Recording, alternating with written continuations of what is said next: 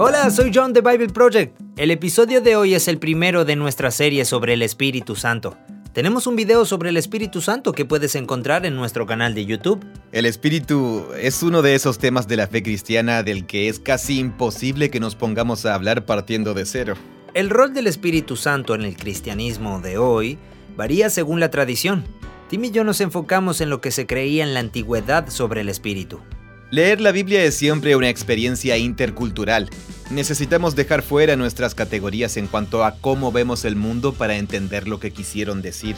También vamos a debatir sobre cómo sería nuestra cosmovisión si concibiéramos al espíritu como lo hacían en ese entonces. Casi como que nos invita a tener una nueva percepción embelesada de la creación.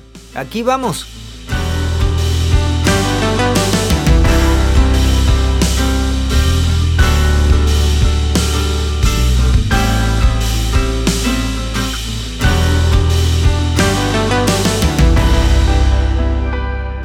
En Bible Project hace tiempo hicimos un video sobre el Espíritu de Dios. El Espíritu Santo. Sí, el Espíritu Santo.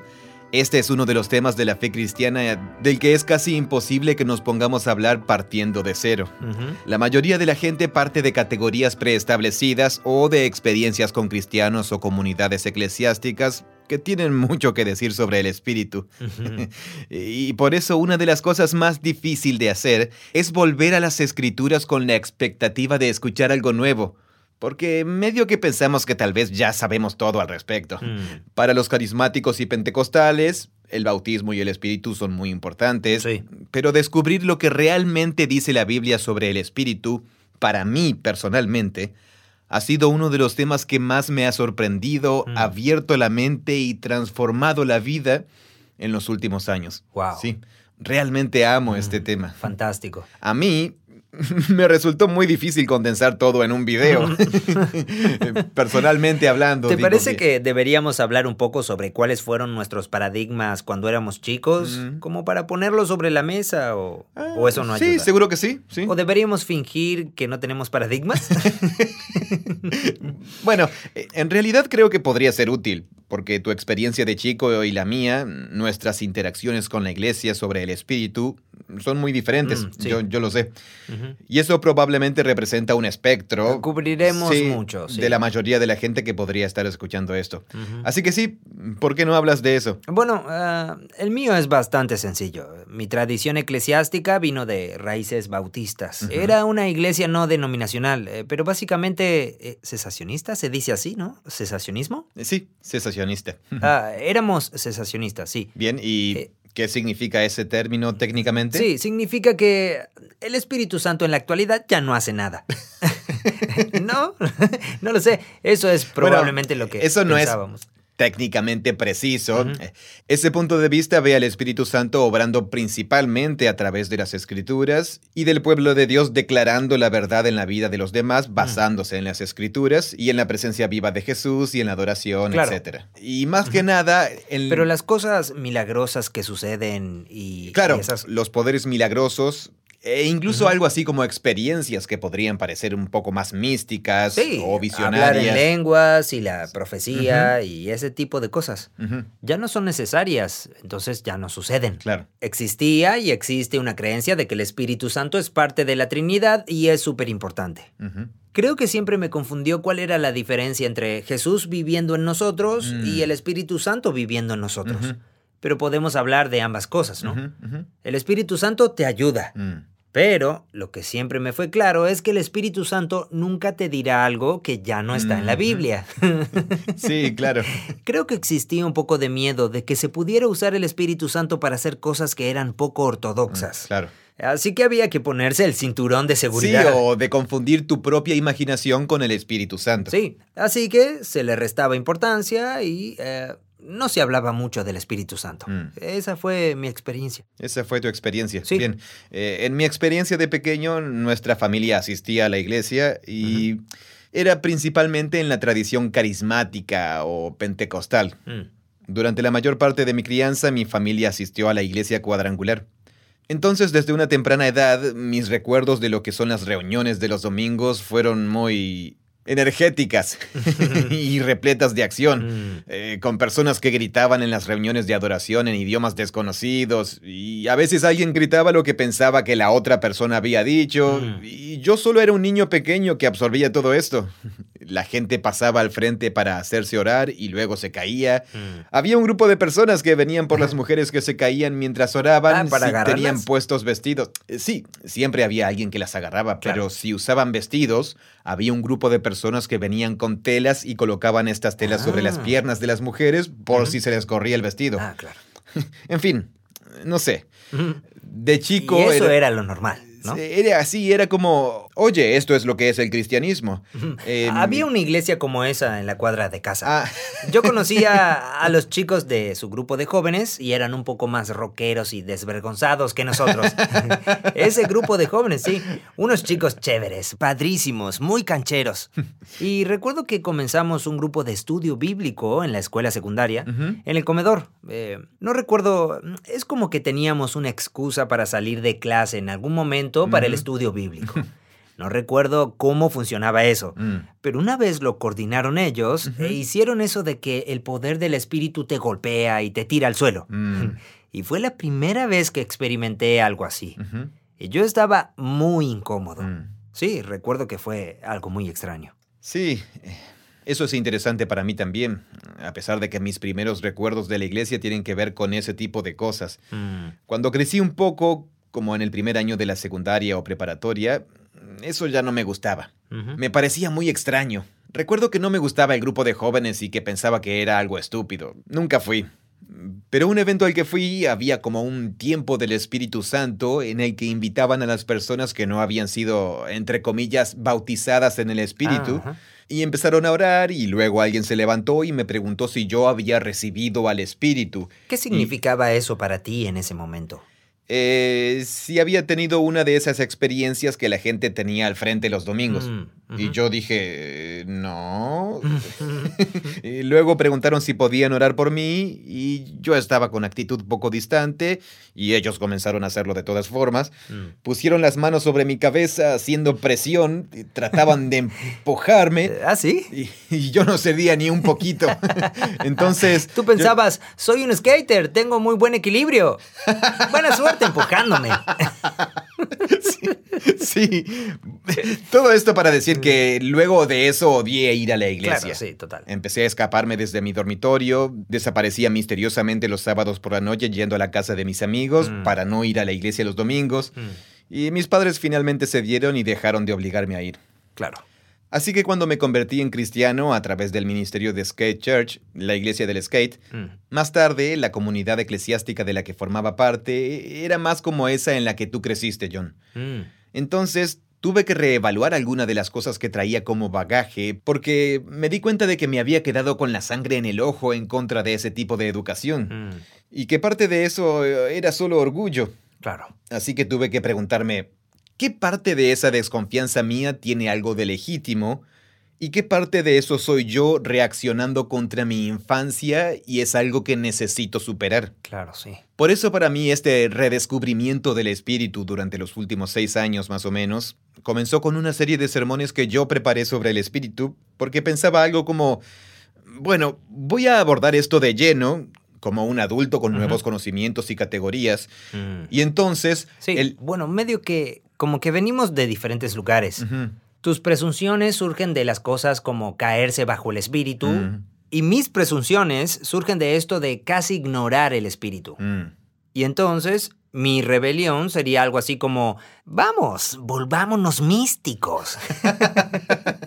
Totalmente. El espíritu Sí, debe estar haciendo algo mucho más interesante de lo que yo me puedo Mm. imaginar, ¿no? Sí, eso es interesante. Sí, pero creo que el problema es que, como sea que haya aprendido esto, yo paso todo por mi cabeza. mm, Vivo la vida pensando, no sintiendo, no experimentando lo que está sucediendo en el momento. Estoy tratando de... Es tu no- temperamento. Eso Sí. es lo que estás diciendo. Sí, es mi temperamento. Y he estado tratando de arreglar esto durante los últimos años. Mm. Es lo que he aprendido. Y entonces es muy difícil cuando estoy adorando, cantando canciones o cualquier otra cosa, que yo sienta algo como, no lo sé, místico o que sienta algo como Mm. el espíritu. Siempre estoy eh, todo es solo un pensamiento racional para mí. bueno, seguro, sí. Eh, espero que cuando terminemos esta conversación puedas tener algunas categorías diferentes para eso, porque esa es una de las áreas donde el uso de la palabra y el concepto del Espíritu de Dios en la Biblia, creo, tiene algunas cosas sorprendentes que decir sobre esas categorías. Mm. Así que, ya me conoces. Comencemos con una buena trivia de la Biblia. la usé en una fiesta el viernes pasado. Ok. ¿En qué parte de la historia de la Biblia aparece el Espíritu por primera vez? Eso ya lo sabes porque acabo de ver que miraste las notas. sí, lo hice. Igualmente, esta ya la sabía. ¿Ah? ¿Ya la sabías? Sí. Probablemente, la mayoría de la gente lo sabe. El Espíritu de Dios se movía sobre la faz de las aguas. Sí, y no solo en la página 1, sino además en la segunda frase de la Biblia. sí. El Espíritu aparece en primer plano. Se movía sobrevolando sobre la superficie de las aguas. Sí, y ese es un gran ejemplo. Nos detendremos en esto por un momento porque aquí hay mucho desaprendizaje por hacer para luego reaprender lo que está sucediendo aquí en los versículos de apertura de la Biblia. Ok. Estos son los primeros tres versículos de la Biblia. En el principio Dios creó los cielos, los cielos y la tierra. La tierra estaba desordenada y desolada. Sí, tohu babohu. Sí. Recuerdo eso gracias a Ray Labeck, uno de nuestros profesores de la universidad. Las tinieblas cubrían la superficie del abismo y el Espíritu de Dios se movía sobre la superficie de las aguas. Entonces dijo Dios, sea la luz, y hubo luz, y continúa la secuencia de Dios hablando y demás. Así ah. que, cualquiera que sea tu visión de Génesis 1, comienza con la frase que lo resume todo. Dios crea todo lo que hay, hmm. lo que está ahí arriba y lo que está aquí abajo. Luego el enfoque de la historia pasa a que las cosas comenzaron aquí abajo, siendo todo desordenado y desolado, en tinieblas, y después en medio de esa oscuridad, de ese desorden y desolación, está el Espíritu de Dios sobrevolando allí. Entonces, eh, ¿ibas a decir algo? Ah, sí, eh, sí, sí, podría ser una tangente, pero la Tierra está ahí. Bien. Entonces hay terreno allí. Está vacía, de alguna manera sin forma y vacía, ¿Cuál era la palabra hebrea? Bohu. Tohu babohu. tohu babohu, que es genial. Sí, es genial. Sí. Es una estupenda rima. una aliteración, ¿no? Supongo que es una rima. Sí. Así que desordenada y desolada es la forma de capturar eso en español. Algo así. Entonces, algo está ahí. Sí. Está desordenado y desolado. Mm. Y el Espíritu de Dios está ahí moviéndose como flotando sobre la superficie de las aguas. ¿Qué se supone que debo tener en mi mente? Mm. Se supone que debo imaginarme un paisaje desértico y un poco de mares. Sí, claro. Bueno, hay dos cosas. Ok. Una, y esto depende de cómo interpretes la primera frase de la Biblia, si piensas que se trata de una declaración resumida, algo así como un título que resume casi todo lo que sigue, o si en realidad tiene que ver con la primera acción principal, con Dios que está haciéndolo todo. Mm. Yo creo que la primera visión es más probable, que sea un título resumido. Ok. Así que la historia comienza en la segunda frase. La tierra mm. estaba tohu babohu. ¿Qué significa esto? Que desde el marco del autor de Génesis 1, la creación no comienza con Dios haciendo algo de la nada. Mm. No comienza con nada para luego, y ahora Dios va a crear algo. Claro. Comienza con algo. La tierra. Comienza con la Tierra, sí. Sí. Pero la Tierra está en forma de un desorden caótico. Hmm. Es muy difícil para nosotros no imponer nuestra visión moderna del universo o la teoría del Big Bang. Sí, claro. Quiero decir, en realidad no tenemos... Tenemos un concepto teórico de la nada. La nada. Hmm, ¿Como el espacio, quizás? Sí, pero incluso el espacio es algo. Pero incluso el espacio está dentro del marco de la continuidad de espacio-tiempo. Pero el concepto de algo y nada nosotros pensamos en la existencia y la creación como en algo que surge de la existencia física, pero antes de eso no había nada. Y ese no es el marco del autor bíblico en absoluto. Es una... No tenían una perspectiva de, oh, en un momento dado no había nada. correcto, sí, ese es un concepto de antes de que... Si pudieras remontarte al pasado más remoto, mm. aquí todo estaba desordenado y desolado. Era tohu babohu. Sí, Así que para el autor de Génesis 1, y esto es consistente con la visión de la creación en Salmos, Proverbios y Job, es que la creación comienza con un estado de desolación y de desorden caótico. Y la creación es Dios dando orden, belleza, propósito, Mm. significado, un jardín Claro, a sí. partir del caos. Sí. Eso es Génesis 1. Ujú. Y entonces, ¿quién está ahí moviéndose en medio del desierto caótico Mm. oscuro? Oh, eh, perdón, preguntaste cuál era la imagen que se supone que debes tener en tu cabeza. Ah, sí. Es una paradoja de imágenes. Creo que a propósito. Tohu babohu es el tipo de vocabulario que se utiliza para describir el desierto vacío, el terreno estéril. Tohu a bohu. Tohu babohu. Ah, va bohu. Sí, Ok, bien. es el vocabulario utilizado en otras partes de la Biblia hebrea para describir el desierto, Mm. el desierto vacío e inhabitable. Pero luego en la siguiente línea, las tinieblas cubrían la superficie del abismo de las aguas. Entonces es un desierto con agua. Eso, es un desierto acuoso, Mm. que es una contradicción a nivel literal, pero a nivel de imagen, del impulso de la imagen, resulta perfectamente lógico. El desierto es un espacio inhabitable, sin cultivar. No solo es el desierto en el que no puedes sobrevivir porque es tierra vacía, sino que también es el mar caótico Exacto, donde sí. serás destruido por los monstruos marinos y esas cosas. Sí, sí, sí, es cierto. Hay dos tipos de espacios en la imaginación de la Biblia hebrea que son peligrosos, caóticos e indomables. Uno es el desierto, Sí. y para los israelitas se trata de la enorme extensión de desierto entre Israel y el Golfo Pérsico, Mm. aquí en el mapa, ¿ves? Sí. Junto a la brújula, a vuelo de pájaro entre Jerusalén y el Golfo Pérsico, hay un desierto gigantesco. Wow. Se encuentra en el borde al norte de la península arábiga. Mm. Es un desierto de arena enorme. Y no puedes sobrevivir allí, ¿cierto? No, eso es tohu babohu. Claro. Nunca lo lograrías. Mm. Quiero decir, en Las Vegas... Podemos sí. poner casinos allí. Ahora podemos poner casinos en medio de tohu babohu, pero en ese entonces eso era inimaginable. Claro, sí. Así que por un lado tenemos esto. Bien. Luego el otro espacio más indomable es, por supuesto, el océano, del que todavía no tenemos manejo. Sí. Bueno, supongo que podemos construir plataformas petrolíferas por ahí, pero... Mm, Sí, pero para ellos ir al océano era peligroso. Sí. Te podían matar tanto las aguas, las tormentas sí. y... Luego, no entremos en esto porque no es realmente parte del espíritu, sino de la otra historia de la creación. Mm. ¿Está en los salmos eso de lo que hablamos? El Salmo 74 lo presenta Sí, al dragón del mar, como el dragón del mar de siete cabezas, que Dios tiene que domar que Dios tiene que matar. o matar, mientras Dios realiza la creación. Sí, él aplastó la cabeza del dragón del mar. Las siete cabezas. Sí, y ahí hay una relación con imágenes mitológicas del cercano oriente Mm, antiguo. así que no solo puede ser golpeado por las olas y el viento, sino que también hay dragones marinos. Totalmente. Entonces, Génesis 1. Dentro de esa visión del mundo, esa visión del mundo cultural, representa la historia de la creación comenzando con el desorden vacío Mm. e indomable. Me encanta que haya una paradoja allí. Hay un conflicto en la Oh, historia. lo del agua y el desierto. Sí, hay un desierto desordenado y desolado, Ujú. tohu babohu, Sí. pero es agua.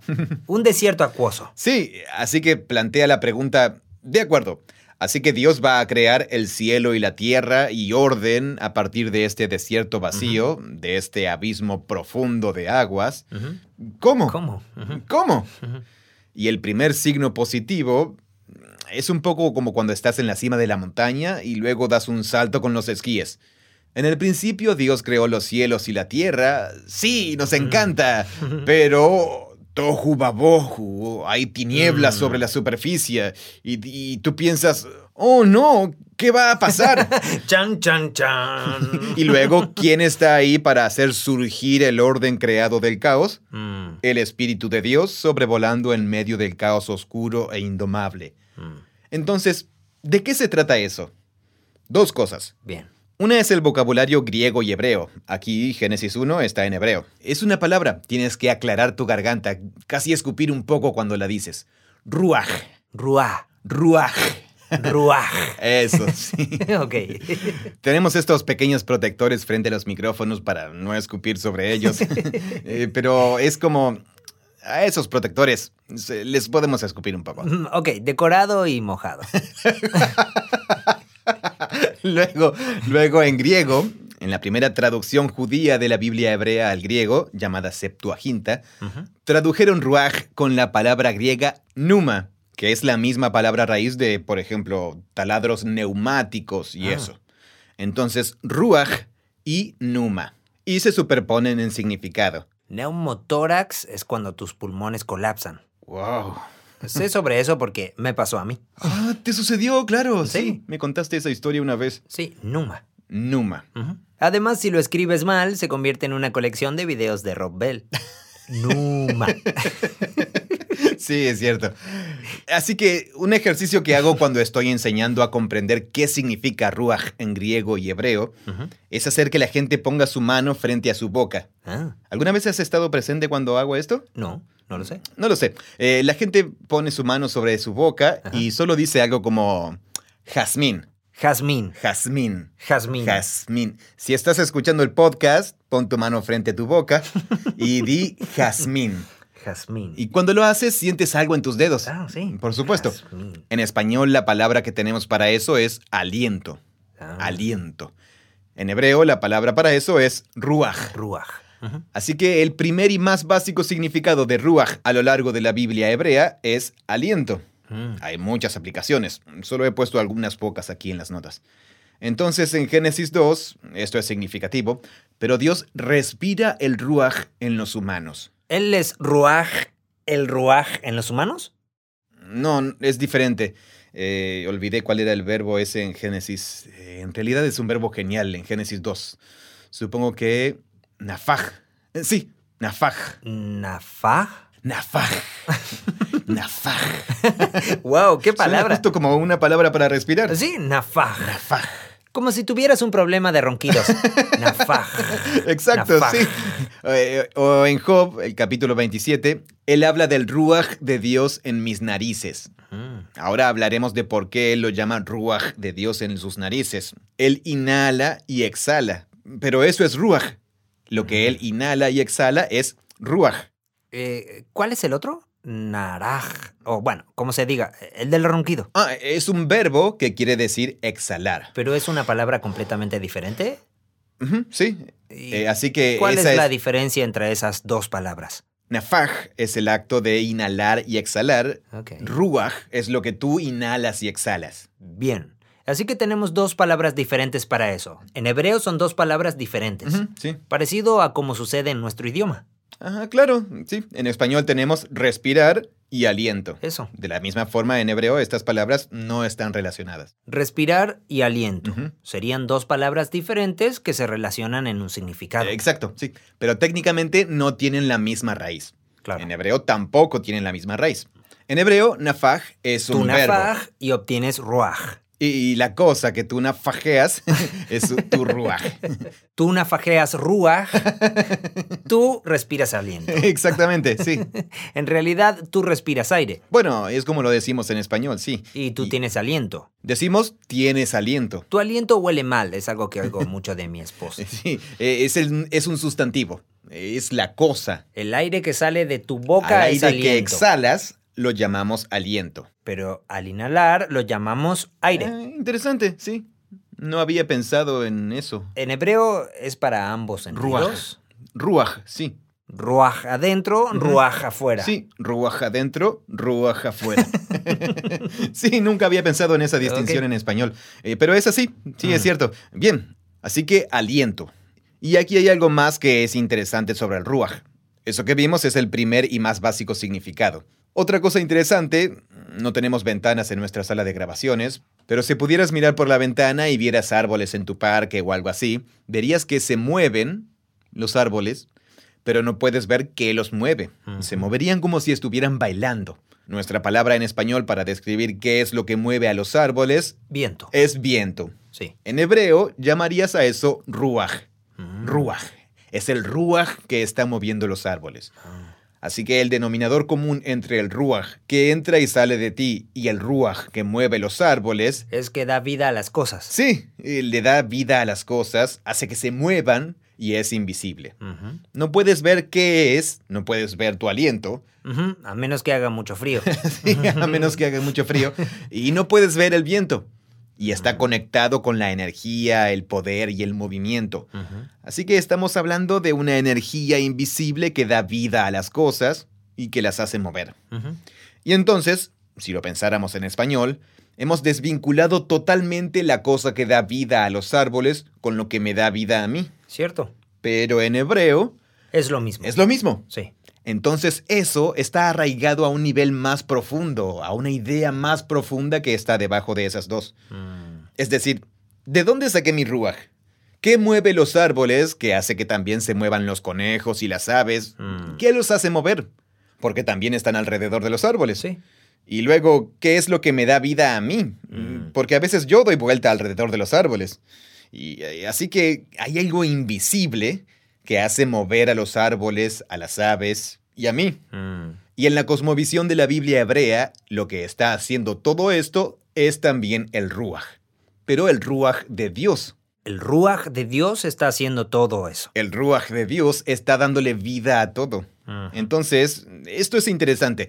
Hay muchas partes en el Antiguo Y Testamento. no quiere que- decir que, perdón, Sí, ¿con eso no se refieren al aliento de Dios? ¿Solo se refieren a esta energía? presencia y poder invisibles que son divinos. Ok, Dios. bien. Vamos a explicarlo mejor. Pero si sí. yo fuera un pensador antiguo y me estuvieras hablando de esto, Mm. lo que vería en mi mente sería alguna persona soplando y luego ese aliento entrando en mí Mm. y un conejo luchando con el viento. O estaría pensando más abstractamente y diría, tiene que existir este tipo de poder. Bien, pues, de nuevo, trata de situarte hace 3.000 años. Ok. ¿Qué podría ser el viento según tu imaginación? Mm. Así que, en la historia del Éxodo, capítulo 14, el actor principal, ¿cómo actúa Dios para dividir el gran mar rojo? Mm. Él envía un fuerte viento del este y convierte el mar en tierra seca. ¿Eso es Ruach? Él envía un fuerte ruaj del este. Mm. Hay muchos salmos y proverbios que hablan de Dios haciendo surgir ruaj para enviar la lluvia y regar los campos y demás. Así que Dios está conectado con lo que nosotros llamamos viento, pero en el pensamiento hebreo es el ruaj de Dios que orquesta el ruaj que controla el clima, esencialmente.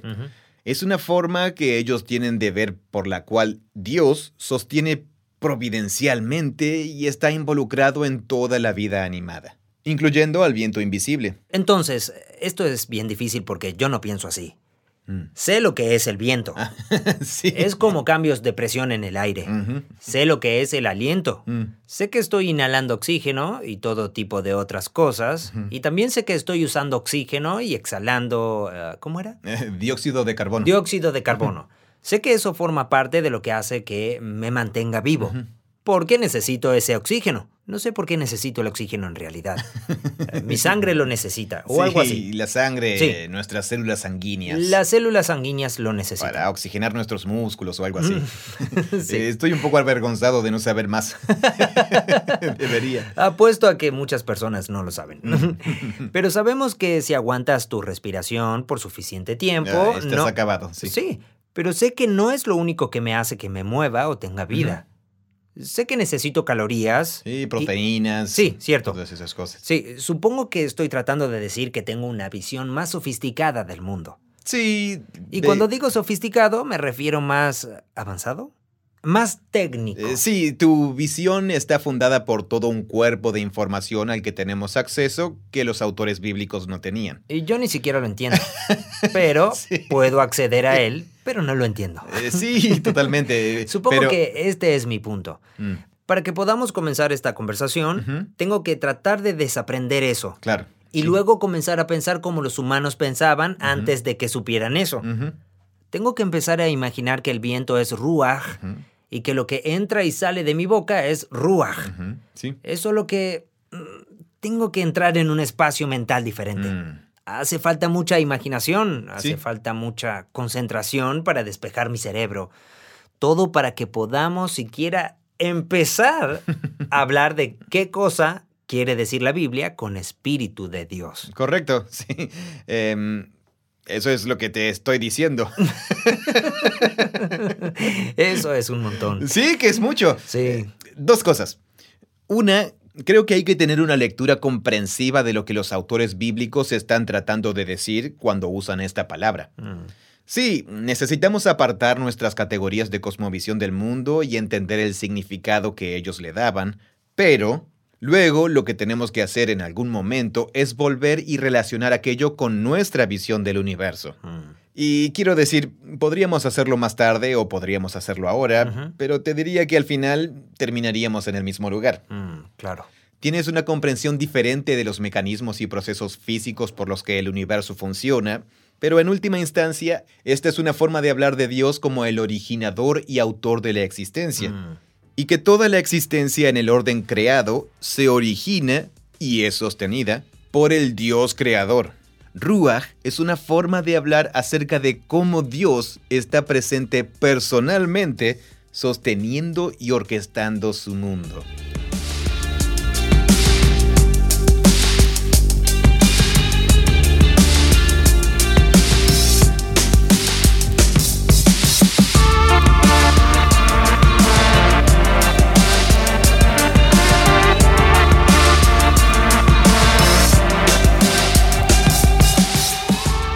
Creo que lo que me estaba volviendo loco es pensar que para poder comprender es que esto no es tangencial.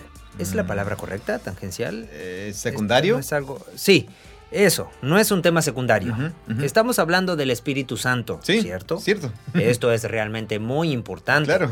Esto no es como ángeles o algo donde podría decir algo como, bueno, tal vez entiendo o tal vez no me importa. Sí me gustaría entenderlo. Este es el Espíritu Santo, que se supone que está viviendo en mí y convirtiéndome Sí. en una nueva creación. Sí. Pablo no habla de eso diciendo que está gimiendo en mi nombre y Mm. todas estas cosas. Se supone Sí. que estoy íntimamente vinculado con el Espíritu Santo. Exacto.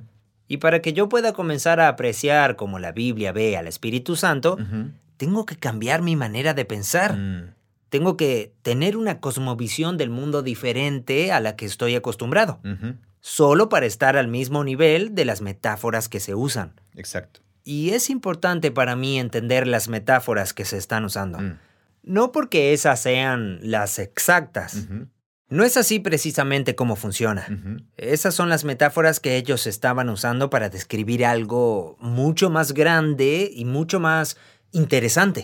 Sí. Pero si quiero entender la forma en que lo estaban describiendo, tengo que pensar en función de sus metáforas. Sí. Y esas no son las metáforas que yo usaría para pensar en esto. Sí, sí. No son naturales para ti. No son naturales. Así que, para poder lidiar con este tema, tengo que... Sí, ya sabes. es interesante la forma en que lo estás diciendo. Es tal cual. Es un esfuerzo imaginativo enorme. Sí, estamos de regreso, ya hemos llegado a este punto aquí antes, al hecho de que las escrituras son Dios revelándose a sí mismo y a través de las personas. En realidad, el rol del espíritu en eso es muy importante. Hablaremos sobre eso. Y así, eso resulta a través del lenguaje de personas que vivían en un tiempo particular. Y Mm. cuando hablan de Dios, lo hacen haciendo uso de su lenguaje y su marco de referencia. Es por eso que en Génesis 1 habla de un océano desértico caótico Sí. y no de quarks y materia oscura.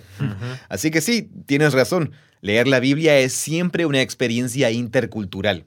Claro. Cuando hablamos del espíritu, creo que la razón por la que nos resulta difícil es porque esta es una parte esencial en cuanto a seguir a Jesús. Mm. El espíritu es realmente importante y exige adoptar una cosmovisión del mundo nueva, al menos para entender qué es y qué hace el espíritu.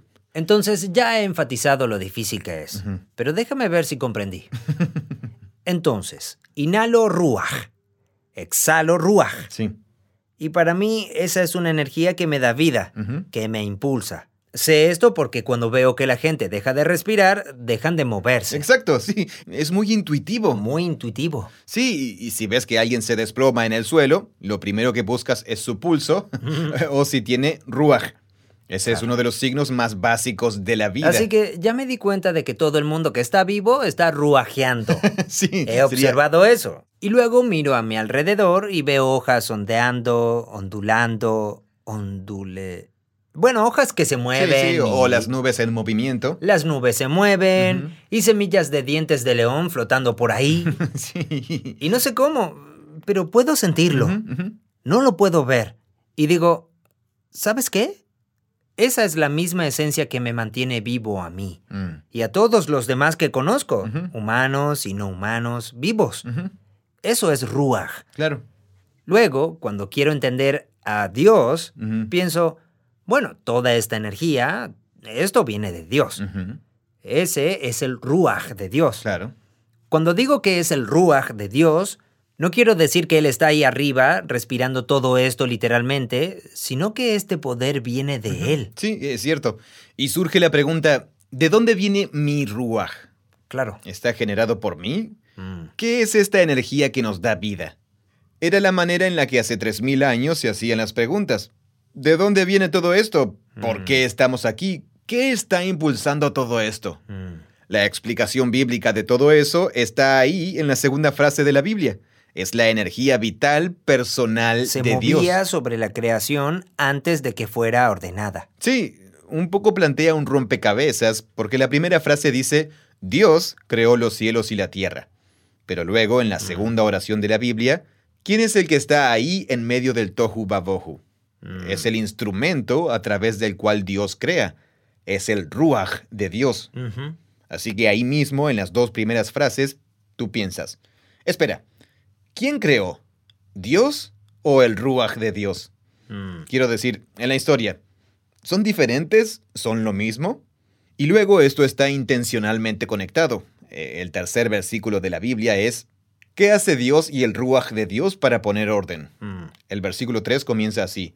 Entonces dijo Dios, habló. Ah, sí. Por supuesto, hablar es precisamente lo que haces Con tu ruach. para exhalar tu ruach. Claro. Así que tienes a Dios, al Espíritu de Dios y Dios diciendo una palabra que libera el ruach para generar orden en la creación. Mm. Entonces ya aquí tenemos este complejo retrato del Dios de la Biblia. ¿En qué manera está Dios presente aquí en el mundo haciendo su obra? Mm. Es el ruach de Dios. Bueno, es Dios, sí. es el ruach de Dios. Sí. Hay cierta complejidad respecto a la identidad de Dios que está comenzando a ser explorada, eh, incluso a través de este vocabulario, que es muy interesante. El Ruach de Dios entra en la historia de la Biblia y luego aparece como un personaje independiente. Mm. Ruach es su propio ser y persona haciendo cosas. Claro. Veremos esto de nuevo en el Nuevo Testamento, donde el Espíritu a veces es el Espíritu de Dios, a veces es el Espíritu de Jesús, o a veces es solo Jesús, y a veces hay superposiciones dentro de la identidad de Dios. Pero todo eso es para decir que el Ruach en el Antiguo Testamento es la forma que se usa para hablar de la vida personal del Dios creador, de su Mm. presencia y su energía aquí conmigo, lo cual nos remonta a esa pregunta. ¿De dónde proviene mi Ruach? A lo largo y a lo ancho es un regalo de Dios. Así que esa es la imagen en Génesis 2. Dios respira. Entonces Dios toma polvo, forma al ser humano, pero todavía no son completamente humanos. Así que Dios sopla el aliento de vida y les da vida. Claro.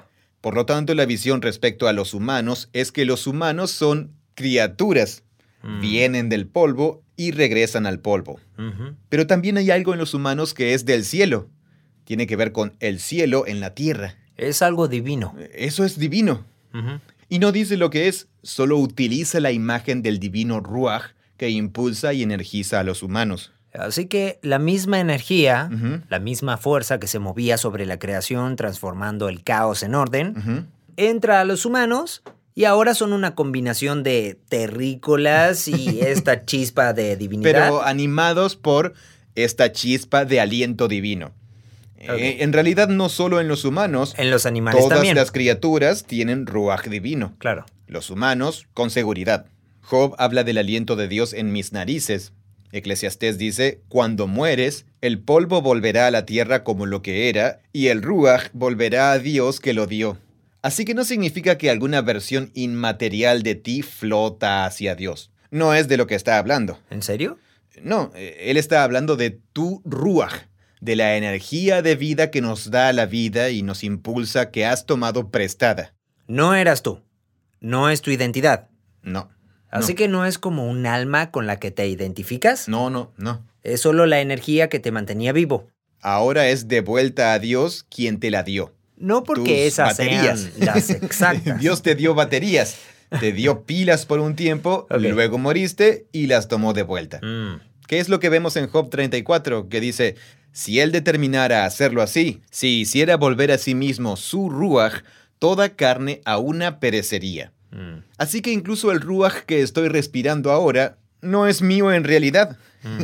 De nuevo, eh, todo esto es muy intuitivo. Si alguna vez has visto a un ser humano al nacer, ves que inhalan su primer ruaj. Sí. Entonces, ruaj es algo proveniente Es del primer aliento de enorme. vida que recibimos, de fuera de nosotros mismos. Y es lo que nos mantiene vivos. Mm. Y lo último que hace el ser humano es exhalar. Exhalarlo de nuevo hacia afuera. Mm. Todo esto es muy intuitivo en la experiencia humana. Sí, hay algo esencial para nuestra vida con lo que no venimos. Tuvimos que recibirlo como un regalo cuando nacimos y se queda con nosotros toda nuestra existencia. Esto es ujú. Y luego, cuando morimos, lo exhalamos y se va de nuestros cuerpos. Pero nunca fue nuestro. No, nunca nuestro. Siempre era algo que llevábamos de prestado.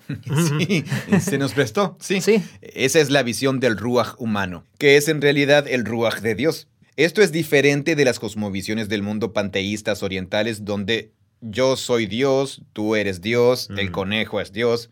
Porque no soy Dios, a pesar de que el ruaj de Dios es lo que me da vida. Mm. Soy una criatura que ha recibido el ruaj como un regalo. Claro. Es por eso que Job dice, es el ruaj de Dios en mis narices.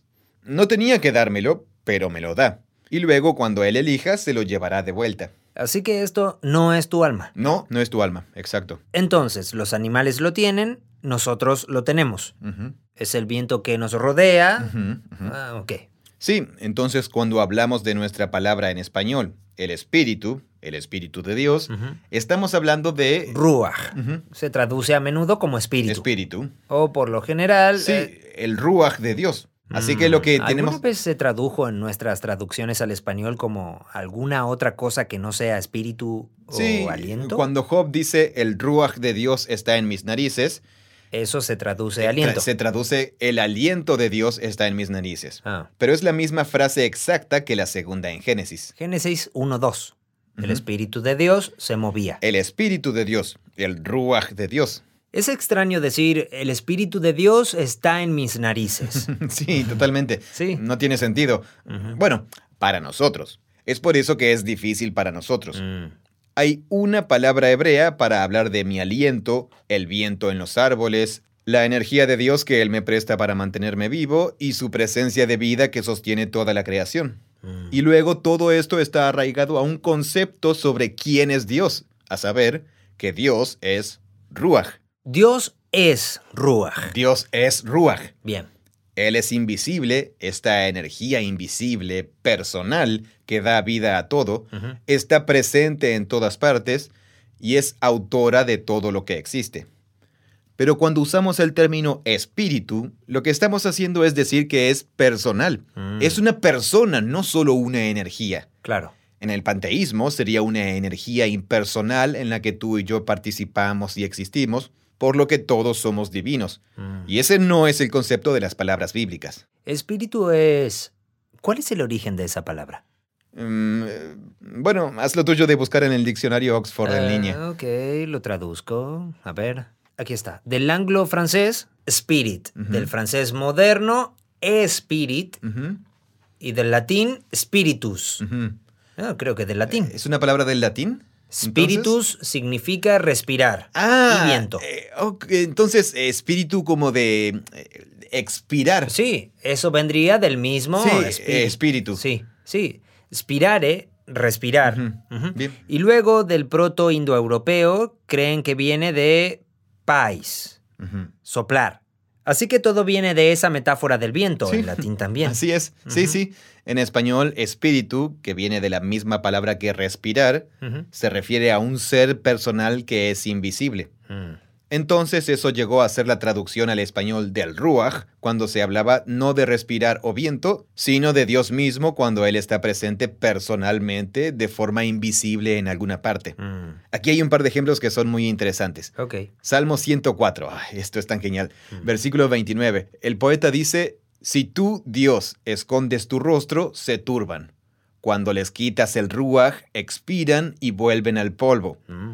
Pero cuando envías tu ruach, son creados y revitalizas la superficie de la tierra. Así que, cuando una criatura exhala su ruach, muere. Pero cuando tú envías tu ruach, Mm, creas. claro. Así que es Pero esta el conexión. ruaj de ellos es el ruaj de Dios. Claro, sí, exactamente. Así que el ruach que él quita, ese ruach, regresa a Dios nuevamente. Eso es lo que él está diciendo. Pero luego, cuando Dios envía su propio ruach, ahí es cuando se produce la creación. Mm, Ahora, esto no está hablando de Génesis 1. En el contexto nos habla de la vida y la muerte de los animales, como ciervos, leones, etc. ok. Imagina una sierva embarazada en cuclillas en el campo dando a luz a su cría. Este poeta llamaría a eso creación Mm. y que eso es Dios que da ruaj. el ruach de Dios creando nueva vida allí Claro. cuando toma su primer aliento. Sí. Pero viene de una persona. Mm, Es una forma de pensar sobre la vida. ¿De dónde vino la vida? Según entiendo, la biología moderna sigue intentando resolver ese rompecabezas. Claro.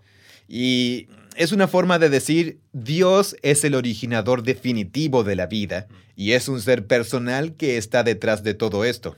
Esa es la idea. Claro. Y no solamente pasa que dice, cuando envías tu ruaj, son creados los animales y tú revitalizas la superficie de la tierra. Sí, sí. Ahora habla de compost, de abono.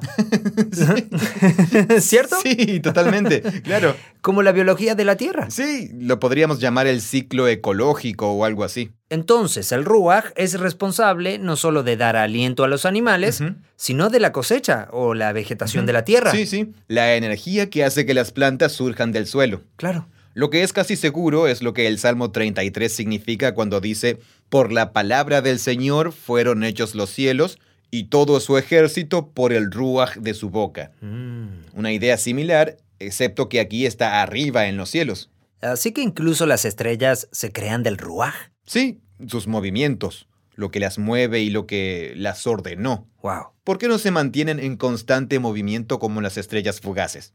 ¿Qué hace que algunas se mantengan fijas y se muevan en estos patrones ordenados? Cuando dice hecho aquí, eh, ¿no significa que apareció o se formó de la misma manera que un animal es hecho? Eh, creo que se refiere a hecho en términos de dónde vinieron, eh, de quién es responsable de ellos. Esto es interesante, porque es como que el ruaj es responsable de que un animal esté vivo. Sí. Es responsable de que la vegetación crezca en la tierra.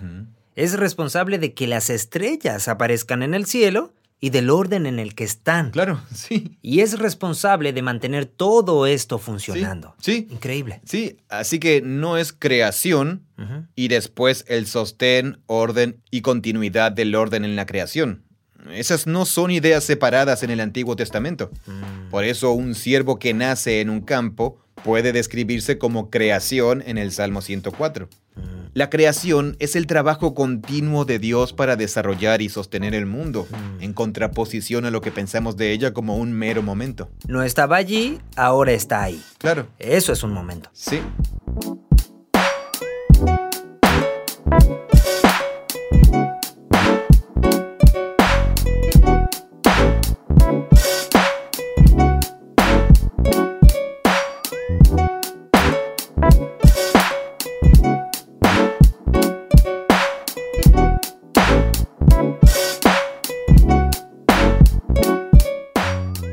Tal vez una forma de conectar todo esto sea decir, en el Antiguo Testamento encontramos esto y yo creo que es hermoso, estéticamente hermoso.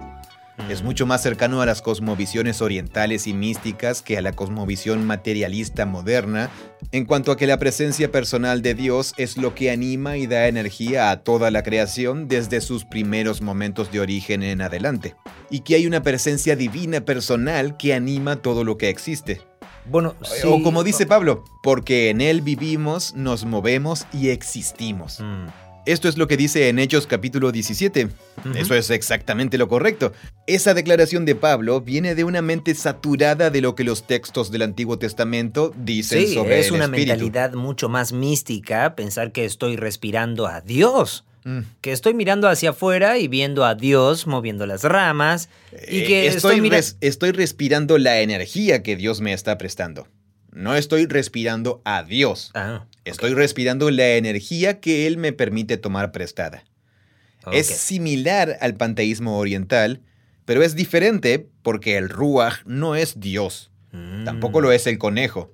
Todos somos criaturas dependientes de Dios y Él no es una energía, sino la persona. Así que existe esta distinción entre Dios y su energía. Claro. Y yo estoy respirando su energía y su energía está dándole vida a los árboles.